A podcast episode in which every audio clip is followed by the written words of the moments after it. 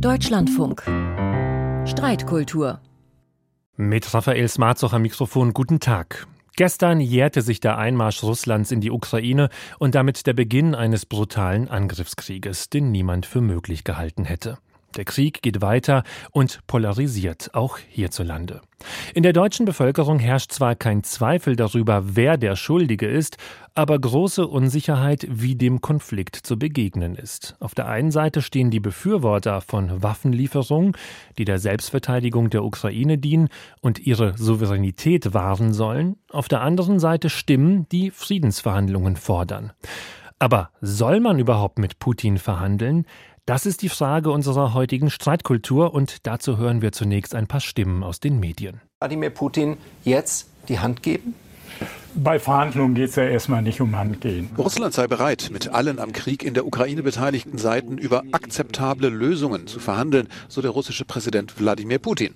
Es seien Kiew und seine Verbündeten, die sich Verhandlungen verweigern würden. Je mehr Panzer in der Ukraine sind, je mehr man diesem tapferen Menschen hilft, gegen diesen Kriegsverbrecher die Krieg zu gewinnen, desto schneller sinken auch die Gaspreise. Die These stimmt nicht. Glaubt irgendwer, dass je mehr Waffen sind, desto eher ist der Krieg zu Ende? Glaubt irgendwer, dass man vielleicht in Moskau auf dem Kreml dann irgendeine Fahne wehen lässt? Das ist absurd. Wir müssen mit Putin verhandeln. Diese Forderung kommt immer wieder auf. Aber keiner sagt so richtig, wie. Keiner sagt so richtig wie oder ob man überhaupt mit Putin verhandeln sollte.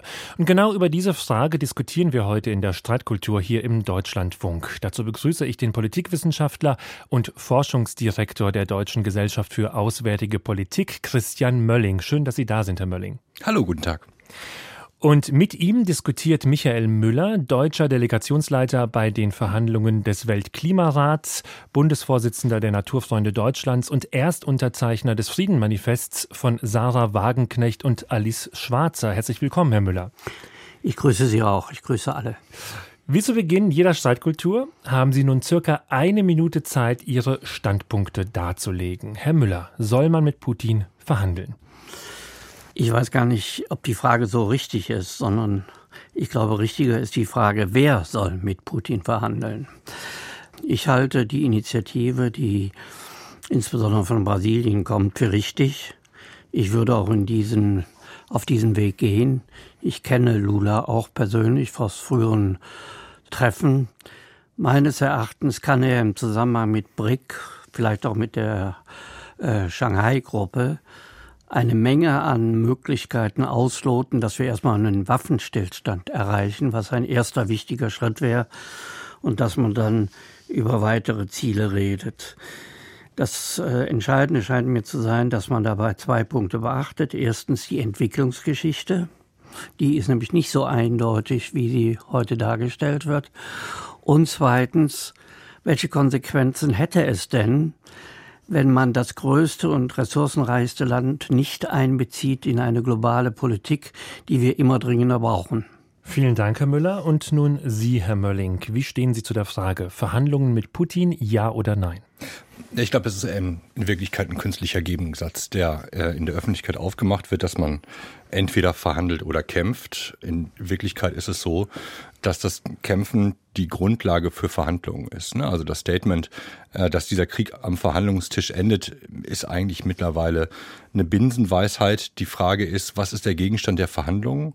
Äh, wer verhandelt und gibt es noch eine Alternative? Wenn ich in der Situation bin, dass ich eigentlich nur noch verhandeln kann, weil ich nicht mehr kämpfen kann, dann kann ich auch die Bedingungen nicht mehr bestimmen oder dann mhm. bin ich nicht mehr Herr sozusagen des Vertrages, der nachher geschlossen wird, dann kapituliere ich im Grunde genommen.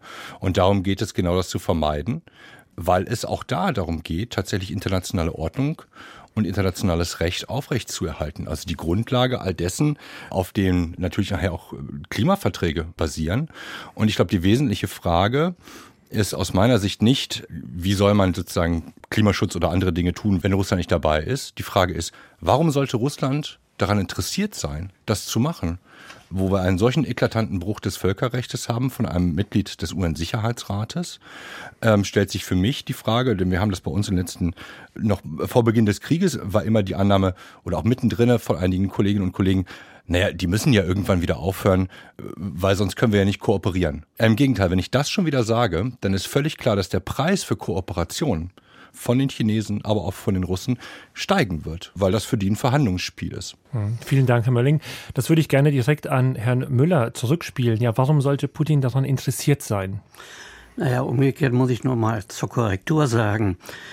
Bei dem ersten Prozess des Klimaschutzes, also beim Kyoto-Vertrag, hat Amerika das Recht gebrochen, das internationale Recht mit ihrem ganzen Grandfathering-Prinzip, also sozusagen dem Versuch, die Entwicklungsländer klein zu halten und damit die eigenen Beiträge zu reduzieren, um genau das dann als Argument zu nehmen, um sich an den vorher äh, durchgeführten Verhandlungen nicht zu beteiligen. Das ist das Erste. Also so von, wir sind übrigens auch 20 Jahre her, wo eklatant internationales Recht gebrochen war, das ist der Irakkrieg und das war Amerika. Ich will da nur mal darauf hinweisen. Aber wir sind jetzt beim Ukraine. Ja, ab, mag ja sein, aber dieser, dieses, dieses Schema ist mir Nee, aber das einfach. ist genau eines der nein, wesentlichen nein, nein, Probleme in der Debatte wir wollen ja auch kontrollieren, kontrollieren. Wir sind ja gleich ruhig noch mal dran. Das also ich finde es, ja, es ist gut, aber es ist unsauber, wie Sie argumentieren. Man muss dann schon die Entwicklungsprozesse sehen und so ist es beispielsweise auch unklar in der Frage des Völkerrechts, ob es OSZE-Recht ist oder UN-Recht ist. Das ist alles nicht so einfach zu beantworten, wie Sie das im Augenblick machen. Ich wollte nur sagen, mir ist das Wichtigste, dass wir zu einem Waffenstillstand kommen. Hm, ich glaube, da können wir uns beide darauf einigen, wenn es um den Waffenstillstand geht. Aber so wie ich Herr Mölling verstehe, ist Putin ja überhaupt nicht an einem Waffenstillstand, zumindest jetzt, interessiert. Und es bräuchte einen Zermürbungskrieg, um diesen Waffenstillstand herbeizuführen. Ist das richtig? Na, ich würde es nicht Zermürbungskrieg nennen. Ich kann das gerne gleich im, im Einzelnen noch beschreiben. Aber eines vorneweg, also dass hier jetzt ein neues Fass, das habe ich eigentlich noch nicht gehört. Das ist wirklich interessant, ob es OSZE-Recht oder UN-Recht Recht wäre, als ob das gegeneinander stünde. Doch. Wir sprechen in diesem Fall und heute hier über den Angriffskrieg, den Russland in der Ukraine losgetreten hat. Und das ist ein Angriffskrieg nach der Charta der Vereinten Nationen. Und ich kann mir kaum vorstellen, dass Sie jetzt sagen würden, oder gäbe es jetzt eine Möglichkeit, das anders zu interpretieren als das. Denn das ist ja auch die Grundlage für das Friedensgebot. Und wir haben demnach nach Artikel 51 der UN-Charta auch das Recht zur Selbstverteidigung und auch das Recht Deutschlands und anderer Staaten, der Ukraine zu Hilfe zu kommen. Das wird zurzeit wahrgenommen, weil es eben nicht das Gleiche ist, was die Ukraine macht und was Russland zum jetzigen Zeitpunkt macht. Das eine ist Recht, das andere ist Unrecht. Und ich glaube, das muss man ganz klar unterscheiden. Dürfte ich da kurz einsteigen? Aber ähm, ähm, Herr, Herr, Müller, sprechen Sie sich gegen dieses Recht explizit aus, der Ukraine Nein. zur Seite zu stehen? Darum geht es doch nicht. Ich rechtfertige doch den, nicht den Krieg, der ist in keiner Form zu rechtfertigen. Ja, ja, aber ich Frage, sage nur, mhm. und das finde ich wichtig, das Ganze hat auch einen historischen Prozess. Mhm. Und den muss ich sehen. Es hat fünf gegen den Willen Russlands durchgeführte NATO-Erweiterung gegeben. Komme ich doch nicht einfach dran vorbei. Ich muss das doch auch sehen, dass sowohl Gorbatschow, mir übrigens auch persönlich in Gesprächen, Jelzin als auch äh, Putin immer davor gewarnt haben. Und dann kam es natürlich zu den Ankündigungen nach dem NATO-Rat 2008. Und da frage ich mich auch schon, wo haben damals die Europäer äh, reagiert auf diese Fragen? Dass sich das Land, mit dem man eigentlich in der Charta von Paris von 1990 eine enge Zusammenarbeit und eine gesamteuropäische Perspektive wollte, wie kann es sein, dass man sozusagen die eigenen Versprechen nie eingehalten hat? Das ist nochmal keine Rechtfertigung für den Krieg, mhm. aber es ist ein Teil der Geschichte, an der ich nicht vorbeikomme. Also jetzt fangen wir wirklich ganz von vorne an, bei den ganzen Mythen, die erzählt werden. Also die Frage ist ja, Mythen? die Frage ist, ob das, Sie, Sie stellen jetzt zum jetzigen Zeitpunkt Zeitpunkt ein anderes Grundprinzip der Charta der Vereinten Nationen in Frage, nämlich das Recht jedes einzelnen Staates, und das ist auch in der Charta von Paris verbrieft, sich frei zu entscheiden, welchem Bündnis er oder sie angehören möchte und welchem nicht. Die Staaten Mittelosteuropas haben sich dazu entschieden, sich der NATO und der Europäischen Union anzuschließen. Das ist ihr freies Recht gewesen. Das bezeichnen sie als NATO-Osterweiterung. Russland ist in jeden Schritt der NATO-Osterweiterung eingebunden gewesen, hat Nein, vertiefte, hat vertiefte Kooperationen bekommen. Wir sind ja sogar so weit gewesen, was man sich heute gar nicht mehr vorstellen kann, dass russische Soldaten im NATO-Hauptquartier ganz normal anwesend gewesen sind. So tief ist man gewesen. Wir haben, wenn man die Bücher zurückguckt, sogar darüber nachgedacht, äh, ob wir nicht sogar Russland in die NATO aufnehmen könnten. Das hat NATO, die Russland selbst gesagt. Also, aber sie tun so, als ob sie das gemacht hätten hätten. aber, aber dennoch würde ich ganz kurz nochmal ja, ein, ein, einsteigen, weil ich meine, diese Geschichte hört man ja immer wieder, dass durch die NATO-Osterweiterung sozusagen diese Provokation entstanden wäre, die letztendlich dann zu diesem Krieg geführt hätte. Resultiert daraus nicht vielleicht auch ein Vertrauensbruch, der jetzt dazu geführt hat, dass diese Friedensverhandlungen einfach immer schwerter werden? Nochmal, wir können nur auf das verweisen, was in der Zeit passiert ist. Dass das nicht das Interesse Putins gewesen ist, das will ich absolut dahingestellt sein lassen. Das ist aber kein legitimes Sicherheitsinteresse. Denn wenn wir sagen, okay, naja, ich fühle mich im Grunde genommen äh, in der historischen Größe meines Landes jetzt im Grunde genommen betrogen und ich will mir das zurückholen mit Waffengewalt, dann ist das kein legitimes Sicherheitsinteresse. Das aber ist die Idee gewesen, noch der sogenannten Verträge, muss man hier in Anführungsstrichen setzen, die Russland vor dem Beginn des Krieges 2022, äh, 2021 zum Jahresende 2021 äh, an die NATO-Staaten und an die USA geschickt hat und gesagt hat, hier ging es um ein legitimes Sicherheitsinteresse. Das gehört mittlerweile schon zu einer wirklich guten rhetorischen Geschichte, die man sich hier zurechtgelegt hat. Aber das muss man schon selber bewerten, ob ein anderer Staat von einem verlangen kann, dass man Territorium abtritt, erstens, und zweitens, dass man seine militärische Sicherheit kompromittiert, weil es dann angeblich jemandem besser gehen würde. Das kann man noch weiter ausführen, das will ich dabei aber erstmal belassen. Herr Müller hat bestimmt was dazu zu sagen. In einer Welt, die sozusagen quasi darauf angewiesen ist, dass große Blöcke sich verständigen, muss das auch mit Russland gelten. Und ich will noch eins hinzufügen. Ich weiß von dem zuständigen Erweiterungskommissar der EU, der ja auch die Gespräche mit der Ukraine geführt hat, dass es eine heftigste Auseinandersetzung gegeben hat, welche Rolle die Ukraine künftig einnehmen sollte. Verheugen, der zuständig war, hat sehr dafür plädiert, dass die Ukraine quasi eine Brücke zwischen Ost und West bildet. Und Obama wie Bush, mit dem er darüber gesprochen haben, haben beide gewollt, dass die Ukraine soll das Bollwerk gegen Russland bilden. Also ich bin einfach darauf, es gibt keine Rechtfertigung für den Krieg. Ich finde den Nationalismus, der sich in Russland breit gemacht hat seit einiger Zeit, der sich ja auch in Verfassungsänderungen widerspiegelt, finde ich unerträglich weil ich finde, wir leben in einer Welt, wo man global miteinander zusammenarbeiten muss, wo das, was äh, Willy Brandt gesagt hat, nämlich die Weltinnenpolitik, wichtiger ist denn je, weil wir keine Zukunftsprobleme sonst lösen können. Und da muss ich auch alles tun, um da zu Formen der Verständigung zu kommen. Das wird für Europa kaum noch möglich sein.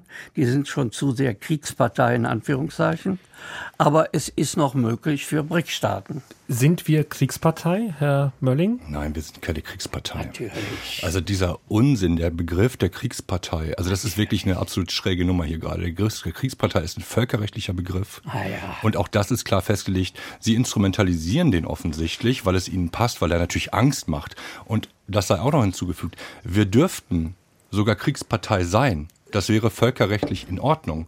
Da haben wir jetzt sozusagen so eine Art von zusätzlicher roter Linie aufgebaut. Das ist auch in Ordnung. Aber das ist wirklich eine, eine sehr, sehr schwierige Sache, dass wir im Grunde genommen, ich Ihnen ständig hinterherlaufen muss und hier versuchen muss, Sache wieder aufzuarbeiten. Wir haben es nicht mit einer Blockkonfrontation hier zu tun.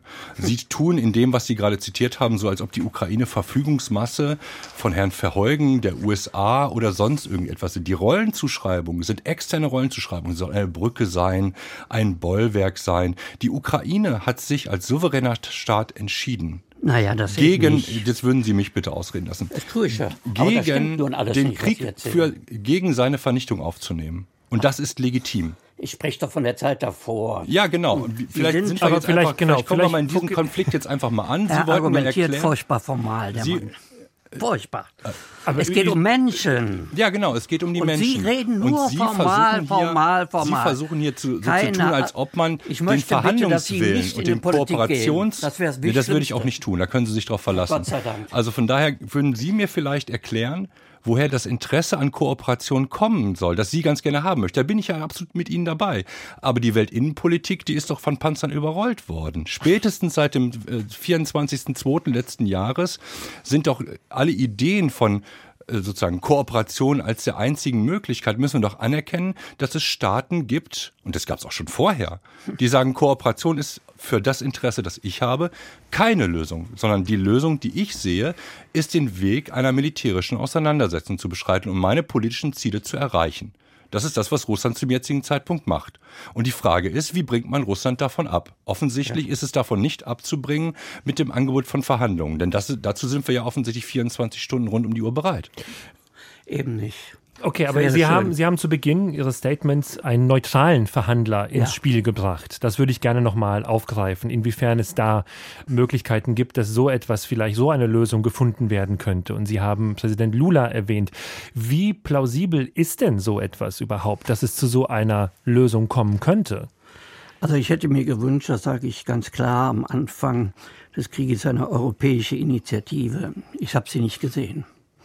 Und ja, die europäische Initiative ist ja der Ukraine zu helfen. Ja, aber ich sage für eine Friedenslösung. Aber, aber ich meine, können, können wir über. Also sozusagen einen europäischen Friedensplan vorzulegen von der Europäischen Kommission oder von mir aus von den europäischen Kernländern. Damals hat ja auch äh, Draghi das versucht, aber das hat ja alles leider nicht geklappt. In der Zwischenzeit. Äh, wenn man so viel Waffen liefert, ist man in den Krieg enger beteiligt, als man äh, formal zugeben mag. Okay, dann würde ich gerne an Herrn Mölling die Anschlussfrage stellen. Können wir nur über Verhandlungen sprechen, weil es durch die Waffenlieferungen, die der Westen macht, die Ukraine überhaupt noch gibt? Ja, ich will es mal so rum beantworten. Wenn man den Forderungen nach Verhandlungen und nach äh, keinen Waffenlieferungen, die ja quasi von Anfang an da gewesen sind, stattgegeben hätte, dann wäre die Ukraine heute noch als Rumpfstaat vorhanden. Dann wäre sie nicht in der Lage gewesen, einen Teil ihres Territoriums und damit auch einen Teil ihrer Menschen zurückzugewinnen. Ähm, es würde auch bedeuten, auch das gehört ja mit dazu, dass der ukrainische Präsident einen Teil seiner Menschen aufgegeben hätte und sie in den Folterkammern Russlands zurückgelassen hätte. Das finde ich eine, also würde ich zumindest aus ukrainischer Sicht als eine unerträgliche und auch unmögliche, für einen Staatsoberhaupt unmögliche Perspektive erachten. Wir haben die Umfragen in der Ukraine der Münchner Sicherheitskonferenz gesehen. Auch das gehört mit dazu. Die Ukraine ist mehrheitlich dafür, diesen Kampf weiterzuführen. Auch das gehört es anzuerkennen und nicht zu sagen, die Ukraine müsste doch jetzt mal. Wir können die Ukraine nicht zu Verhandlungen zwingen wenn man sagt, okay, ich will einen Verhandler haben, ob Lula der richtige ist oder nicht, das entscheiden nicht wir, sondern das entscheiden die Ukraine und Russland. Die beiden müssen sich auf einen Unterhändler, der Sondierungsgespräche leiten kann, tatsächlich einigen. Und damit würde es anfangen können. Und dann käme man vielleicht schrittweise auf die Frage, okay, worüber verhandeln wir denn überhaupt? Aber diese Verhandlungsmasse, darum wird es ja auch gehen. Worüber können wir verhandeln? Und muss ich diesen Verhandlungen weiter beiwohnen oder habe ich eine Alternative? Das erreiche ich tatsächlich auf dem Schlachtfeld. Also diese Logik der Kriegsleute, die kann ich nicht teilen, ich will sie auch nicht teilen. Also aus meiner Sicht ist es schon wichtig, wo die beiden Parteien so ineinander verhakt sind, dass sie selbst nicht mehr fähig sind, sich daraus zu bewegen, dass man eine auf Anstoß von mir aus der Europäer eine internationale Initiative unter Führung von Lula oder der BRIC-Staaten organisiert. Bei BRIC muss natürlich das R raus, weil Russland ja selbst beteiligt ist, aber die anderen Länder. Dem ist alles ist völlig unbenommen. Können die Europäer alles machen. Was allerdings nicht funktioniert aus meiner Sicht ist, dass wir einfach sagen, so, hey, die müssen jetzt einfach mal verhandeln. Sondern es ist eine sehr paternalistische Einstellung zu sagen, ich gehe jetzt mal hin, ich pack mal die beiden Kampfhähne am Revers und schüttel die mal ordentlich durch, die müssen doch zur Vernunft kommen. Der Punkt ist doch, Herr Müller, was Sie nicht erklären können, ist, wie ändern wir das Interessenkalkül auf der russischen und auch auf der ukrainischen Seite, dass beide zum gleichen Zeitpunkt sagen, okay, jetzt können wir noch mal darüber nachdenken zu verhandeln. Das erklären sie nicht. Sie erklären, warum das alles irgendwie total doof ist und warum das für die Zukunft auch nicht gut ist. Das stimme ich überall mit dazu. Aber die wesentliche, ja auch die politische Frage, wie ändere ich das Kalkül meines Gegenübers? Herr Müller, da würde ich auch gerne noch mal nachfragen. Also Sie haben ja Lula ins Spiel gebracht. Ich rekurriere da noch mal drauf. Warum sollte Putins Einstellung sich ändern, nur weil jetzt Lula am Telefon ist? Der entscheidende Punkt ist nicht das Telefon, sondern das Entscheidende ist, welche Perspektive man gibt für eine gesamteuropäische und von mir aus auch globale Sicherheitsordnung. Mhm. Wir haben ja lange Zeit eine Sicherheitsordnung gehabt zwischen Ost und West. Das war die des Kalten Krieges, wo im Grunde genommen die beiden Supermächte akzeptiert haben, was in dem Territorium der anderen passiert ist und das war auch eine Zeit, wo, wo Kriege stattgefunden haben, die brutal und furchtbar waren, die aber akzeptiert wurden. Akzeptiert in Anführungszeichen. Und wie kriegt man jetzt eine globale Sicherheitsordnung hin, die nicht Kriege ermöglicht, sondern die die Souveränität von Völkern ermöglicht. Und ich glaube, mm, oder besser gesagt, ich frage mich die ganze Zeit, was ist eigentlich passiert? Wenn man den Putin Anfang dieses Jahrtausends erlebt hat, war das ein völlig anderer. Völlig anderer. Ich weiß ja noch, wie meine Kolleginnen und Kollegen im Bundestag geklatscht haben, wie verrückt, als er die Rede 2001 gehalten hat. Und ich erinnere mich an Regierungskonsultationen, wo ich beteiligt war in Russland, wo sie alle nur noch äh, Umarmungen und ähnliches kannten und die Bundeskanzlerin mich äh, angemacht hat, weil ich nicht aufgestanden bin, wenn Putin reinkam. Also es ist nicht so, dass ich nicht kritisch bin gegenüber diesem Nationalismus. Das ist überhaupt nicht die Frage, sondern mir geht's darum, dass die Ukraine das Opfer eines Spiels ist, das weit über die Ukraine hinausgeht, aber dessen Opfer die Ukraine ist. Und genau diese Frage will ich stärker behandeln. Also das heißt, welche Rolle Russland, welche Rolle die einzelnen Länder in einer globalen Ordnung haben, die nicht auf Konfrontation, sondern eher auf Kooperation ausgerichtet sind und die sich auch schätzen. Ich wäre am liebsten natürlich, die UNO würde gestärkt und die UNO hätte entscheidende Strukturen geprägt und, und wäre auch globale Verantwortung übernehmen können. Aber das muss man aufbauen. Herr Müller, es tut mir leid, aber das ist alles herzlich unpolitisch, was Sie da sagen. Na, danke schön. Ich bin wirklich zutiefst erstaunt. In Ihren Ausführungen kommt immer ein, ich wünschte mir, es wäre so oder so vor. Ich höre aber nicht eine Analyse der Realitäten und die Frage, wie die Probleme, und ich stimme mit Ihnen bei vielen der Probleme absolut überein, wie und von wem diese Probleme gelöst werden können das, man hätte dieses, man sollte es so. Ja, es ist doch aber nicht möglich. Die UN kann noch zum jetzigen Zeitpunkt, zumindest der UN-Sicherheitsrat, kann noch zum jetzigen Zeitpunkt nicht tätig werden, weil ein Mitglied, ein ständiges Mitglied des UN-Sicherheitsrates, der Aggressor in diesem Krieg ist, der gerade globale Folgen hat. Und ich komme nochmal darauf zurück. Ich habe immer noch nicht gehört, wie Sie das Interesse des einen oder anderen Staates verändern wollen. Wie soll denn Putin oder Zelensky die Verhandlungsbereitschaft seinen Menschen gegenüber erklären? Ich glaube nicht, dass die russische Bevölkerung kriegsorientiert ist. Ich glaube das nicht. Es ist eine Frage, wie man und welche Kultur man stärkt. Also früher war es ja in Russland immer so, dass bei jeder Veranstaltung am Anfang erstmal des Vaterländischen Krieges gedacht wurde. Da gibt es auch eine Kultur, die tief drin sitzt. Und ich will ja nichts anderes, als dass man diese Kultur wieder stärkt. Die ist übrigens auch in der Ukraine drin, sehr stark. Und die Ukraine, die ja nun ganz eng mit Russland in der Vergangenheit verbunden war, nicht umsonst waren ja Khrushchev und Brezhnev ja auch Vertreter der Ukraine. Also es ist ja nicht so, dass ähm, da nicht auch enge noch Verbindungen für mögliche Verständigungen gibt. Aber die Verständigungen werden nicht so lang, die so ineinander verzahnt sind. Aber wie löst man denn diese Verzahnung? Das sage ich Weil ja von außen. Ich glaube nur durch ein Land, das äh, global eine große Rolle spielt, und das ist also sozusagen die Achse Brasilien, China, Indien, und wenn die sagt, also die Welt kann es sich nicht mehr leisten, so ein Krieg, ich meine, man muss sehen, von dem Krieg sind beispielsweise nach UN-Angaben 1,7 Milliarden Menschen in der Lebensmittelversorgung betroffen, und zwar erheblich betroffen. Es ist kein Krieg, der sich nur auf die beiden bezieht. Er schafft in der Welt neue Armut, unglaubliche Vertiefung von Arm und Reich und so weiter. Also es ist schon etwas, wo man einen Anstoß braucht von außen, weil es von innen nicht klappt. Wollen wir das doch als Schlusswort nehmen für die heutige Stadtkultur? Die ist nämlich gleich zu Ende.